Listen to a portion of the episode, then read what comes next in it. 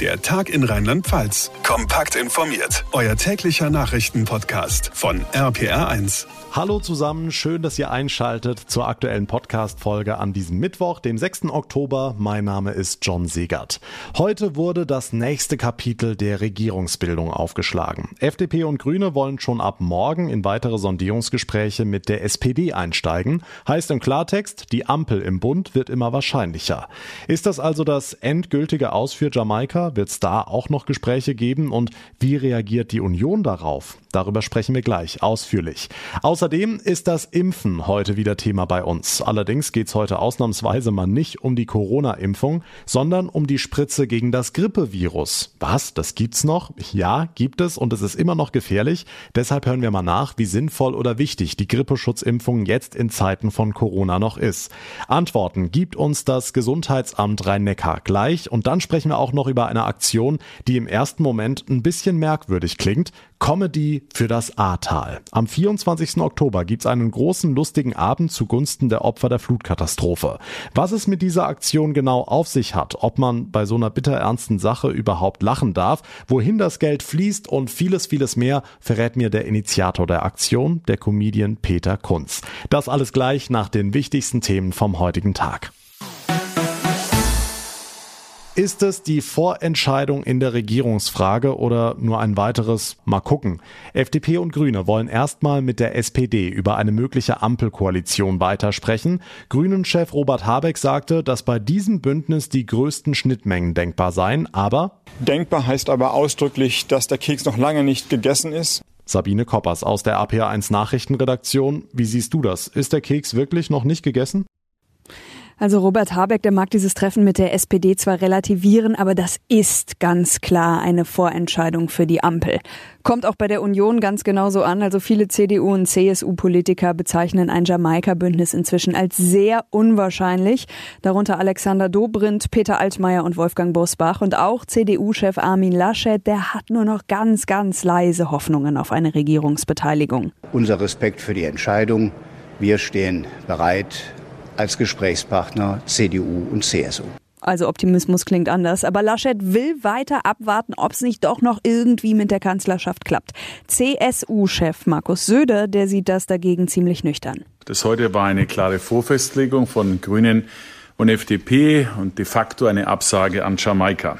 Er sei nicht bereit, in eine Art Dauerlauerstellung zu gehen, das machte Söder klar. Seine Partei sei kein Ersatzrad, falls die Ampelgespräche scheiterten. Das erhöht natürlich den Druck auf SPD, FDP und Grüne. Wie groß ist denn die Zuversicht bei Rot-Gelb-Grün, dass man sich am Ende auf eine Ampel einigen kann? Da halten sich die drei Parteien weiterhin sehr bedeckt. Für morgen ist ein Gespräch angesetzt, das hat FDP-Chef Christian Lindner vorhin mitgeteilt. Und natürlich gäbe es auch viele Unterschiede. Aber aus der äh, gemeinsamen äh, Überzeugung, dass dieses Land erneuert werden muss, äh, hat sich trotz aller Unterschiede natürlich ein gemeinsames Interesse äh, ergeben. Und dieses Interesse, das soll jetzt bei den weiteren Ampelsandierungen vertieft werden. Ähnlich sehen das auch die Grünen und die SPD, die ist sowieso schon sicher, dass der künftige Kanzler Olaf Scholz heißen wird. Wir haben den Kandidaten für die Kanzlerschaft, der von der Bevölkerung absolut präferiert wird. Wir haben einen Auftrag, eine Regierung zu bilden. Und jetzt gehen wir zuversichtlich in diese Gespräche und dann werden wir weitersehen. SPD-Chef Norbert Walter Borjans. Also alles auf Ampel. Es gibt noch eine ganze Menge zu klären für Olaf Scholz. Und morgen geht's dann los. Es bleibt weiter sehr spannend. Dankeschön, Sabine Koppers, für die Infos. Seit Mitte August läuft in Trier der Prozess um die Amokfahrt vom Dezember. Seither versuchen die Ermittler vor Gericht in mühevoller Kleinstarbeit die wohl schwierigste Frage überhaupt zu beantworten. Was treibt einen Menschen an, mit einem Geländewagen durch die Fußgängerzone zu rasen und fünf Menschen zu töten? RPA1-Reporter Sebastian Hoffmann, heute sind bei der Verhandlung zumindest mal neue Details über den mutmaßlichen Täter ans Licht gekommen. Heute hat unter anderem ein Kripo-Beamter ausgesagt, der den 52-jährigen Angeklagten mehrfach verhört hat. In seiner ersten Aussage soll der mutmaßliche Amokfahrer von einem Filmriss gesprochen haben. Das heißt, von dem Moment an, in dem er in die Fußgängerzone eingebogen ist, bis zu seiner Festnahme könne er sich an nichts erinnern. In einer zweiten Befragung sah das auch schon wieder anders aus. Da sprach der Mann wohl von Bildern im Kopf. Außerdem, dass er Menschen gesehen habe, die vor ihm weggelaufen seien. Insgesamt hat der Angeklagte aber wohl immer wieder sehr wirre Aussagen gemacht. Die passen auch alle nicht so richtig zusammen. Na, das macht es ja nochmal deutlich schwieriger, die Motive des Mannes zu erklären. Geld soll aber eine Rolle gespielt haben, ne? Ja, der Kripo-Beamte hat ausgesagt, dass der mutmaßliche Amokfahrer wohl schon seit Jahrzehnten vergeblich darum gekämpft habe, 350 bis 500.000 Euro zu bekommen. Die Summe würde ihm angeblich zustehen.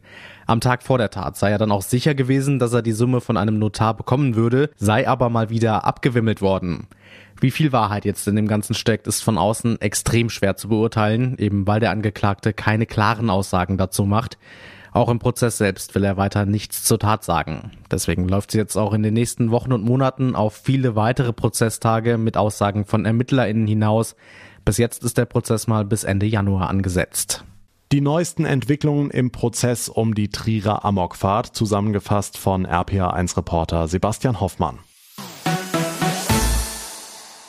Ganz Deutschland spricht über die Impfung und meint damit natürlich die Corona-Impfung. Aber eine andere wichtige Spritze steht dieses Jahr auch wieder an, nämlich die Grippeschutzimpfung. Jetzt ist natürlich die Frage, brauchen wir die überhaupt in diesen Zeiten und gibt es da Komplikationen mit der Impfung gegen Corona?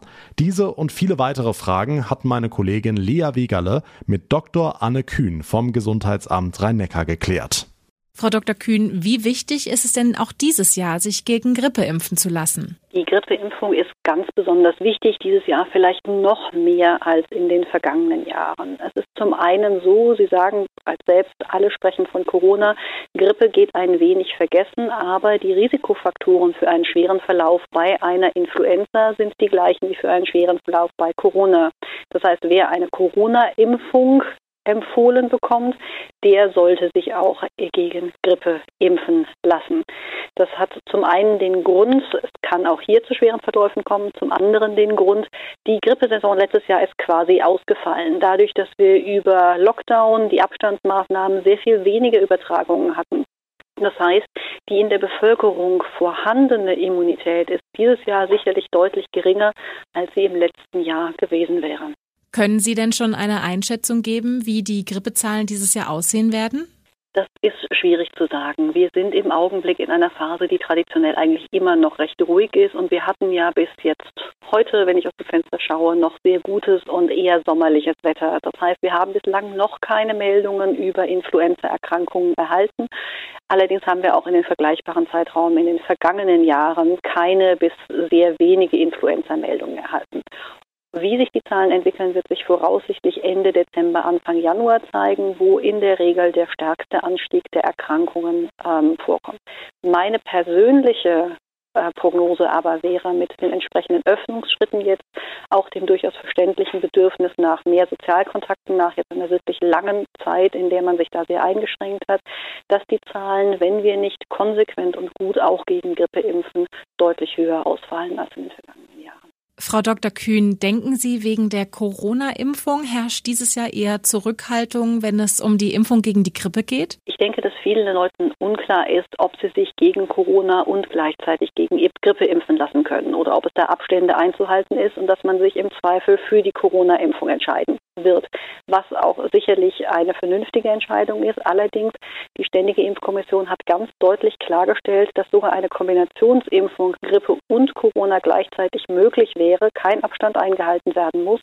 Das heißt, gerade die Personen, die entweder selbst Vorerkrankungen haben oder mit vulnerablen Gruppen in Kontakt kommen, denen würde ich dringend raten, die Grippeimpfung zusätzlich zur Corona-Impfung durchführen zu lassen. Und wer sollte sich denn jetzt genau gegen die Grippe impfen lassen? Also grundsätzlich die dringende Empfehlung gilt für alle Personen ab 60 Jahre, für Schwangere ab dem zweiten Trimenon, eventuell sogar schon im ersten Trimenon bei entsprechender gesundheitlicher Gefährdung, bei Personen mit Grundleiden, also chronische Erkrankungen, Atemwegserkrankungen, Herz-Kreislauf-Erkrankungen, bei Personen, die in Gemeinschaftseinrichtungen im Sinne von Alten- und Pflegeheimen untergebracht sind, Personen, die mit Personen mit Risikofaktoren im gleichen Haushalt leben, zum Beispiel in einem Haushalt mit den betagten Eltern oder Personen, die eine erhöhte berufliche Exposition haben, weil sie dadurch, dass sie im Rettungsdienst, im Krankenhaus oder eben auch an der Kasse sehr viel Kontakt mit Personen haben, die sie anstecken könnten. Und gerade für die gefährdeten Personengruppen ist es ja besonders wichtig, dass es überhaupt die Möglichkeit gibt,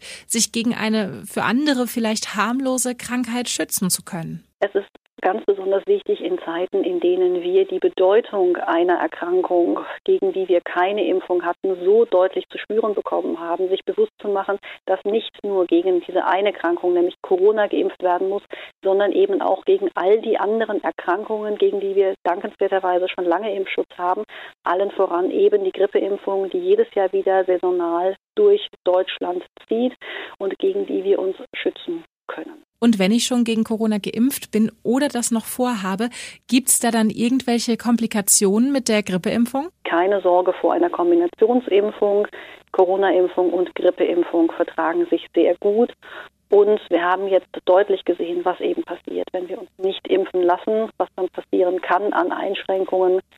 Entsprechend bitte auch die Grippeimpfung ernst nehmen. Und natürlich die Maßnahmen, die schon im bevor wir die Impfung gegen Corona hatten, so gut gewirkt haben, nämlich regelmäßiges Händewaschen, Husten- und Niesetikette und wenn man krank ist, Sozialkontakte vermeiden, gerade dann, wenn der Corona-Test negativ ist. Ich denke, das sind Sachen, die wir mitnehmen können, damit wir auch für die nächsten Grippesaison gut geschützt sind. RPA1-Reporterin Lea Wegerle im Gespräch mit Dr. Anne Kühn vom Gesundheitsamt Rhein-Neckar. Zugegeben, im ersten Moment klingt's ein bisschen merkwürdig. Eine Comedy-Show für die Betroffenen der Flutkatastrophe. Comedy? Andererseits, lachen darf man immer. Und wenn dann auch noch Geld reinkommt, genau das ist die Idee von Comedy für das Ahrtal am 24. Oktober im Forum Polch. Ein Abend unter anderem mit Henny Nachtsheim, Lars Reichow und Peter Kunz, der die Benefitsnummer auf die Beine gestellt hat. Peter, zuerst mal bei so einer bitterernsten Sache. Wie kommst du auf eine Comedy-Show? Naja gut, als Comedian äh, hilft man eben, wie man kann. Und äh, ich habe das schon mal gemacht, habe für einen krebskranken Jungen relativ viel Geld gesammelt mit so einer Veranstaltung mal im Rhein-Main-Gebiet. Und dann kam mir im Urlaub, im Sommerurlaub die Idee, warum nicht eigentlich auch für die Menschen im Ahrtal? Denn das ist ja schon äh, ein dickes Ding gewesen, das mich auch sehr betroffen gemacht hat. Okay, das heißt, du stehst selbst auf der Bühne. Kennst du die anderen alle persönlich? Ähm, Im konkreten Fall war es so, dass ich mit dem Henny Nachtsheim wegen anderen Geschichten irgendwie Kontakt hatte und dann haben wir überlegt, wen kann man noch anhauen und dann kam in der Tat vom Henny der Vorschlag, den Lars Reichow als große Nummer in Rheinland-Pfalz noch dazu zu nehmen und er war dann auch sofort dabei und meinen Bühnenkollegen und Partner Luca Brosius, gut, den habe ich einfach so verpflichtet, da wird nicht lange gefragt. wie läuft der Abend denn ab? So einer nach dem anderen oder wie? Also da gibt's alle Viertelstunde was Neues. Äh, Kunst und Brosius, wir werden ein Best-of aus unserer Kunst und Brosius Comedy Show spielen. Äh, bei Henny Nachtsheim, sage ich jetzt mal mit einem Augenzwinkern, weiß man nie so genau, was er macht, aber es ist immer gut. Und auch der Lars Reichow spielt einfach Auszüge aus seinem Programm. Wir wechseln uns dann so im Viertelstundenrhythmus ab, sodass es nie langweilig wird und eigentlich ständig Action ist. Und muss ich wirklich nach Polch fahren, um euch zu sehen? Ja gut, viele, die weiter weg wohnen, sagen ja, Polch, ist das ein Tier oder eine Stadt und da will ich vielleicht gar nicht hinfahren. Äh, die können sich für 10 Euro ein Livestream-Ticket holen und dann ganz gemütlich zu Hause auf der Couch bei Erdnüssen und Tee das Ganze verfolgen und hat dann auch 10 Euro gespendet. Aber noch gibt's Tickets für die Halle, 350 Tickets, 2G, also wer aus der Region kommt, würde ich mir nicht entgehen lassen. Und du versprichst, dass auch jeder Cent im Katastrophengebiet ankommt? Das verspricht im konkreten Fall die Verbandsgemeindeverwaltung Maifeld, denn ähm, wir haben uns überlegt, wem spenden wir das und äh, wir machen das auf kommunaler Ebene. Die Verbandsgemeinde Maifeld wird die Spenden in Empfang nehmen und sich mit den am meisten betroffenen Kommunen dort im Ahrtal direkt in Verbindung setzen und dann wird man konkret festlegen, welche Projekte dort aktuell Bedarf haben und von daher haben wir da A keinen Wasserkopf und sind B komplett flexibel, dass das Geld auch da ankommt, wo es hin muss. Comedian Peter Kunz und sein Abend für das Ahrtal. Am Sonntag, 24. Oktober im Forum Polch. Karten 30 Euro, Livestream für zu Hause 10 Euro, alles für den guten Zweck. Und damit komme ich zum Ende der heutigen Ausgabe. Ich würde mich sehr über eine kurze Bewertung bei Apple Podcasts freuen und wenn ihr zum Beispiel mal auf unserem Instagram-Kanal vorbeischaut. Einfach nach der Tag in Rheinland-Pfalz bei Instagram suchen, findet ihr sofort. Mein Name ist John Segert. Ich bedanke mich ganz herzlich für euer Interesse, für eure Aufmerksamkeit. Wir hören uns dann morgen Nachmittag wieder. Bis dahin eine gute Zeit und vor allem bleibt gesund. Der Tag in Rheinland-Pfalz, das Infomagazin, täglich auch bei RPR1. Jetzt abonnieren.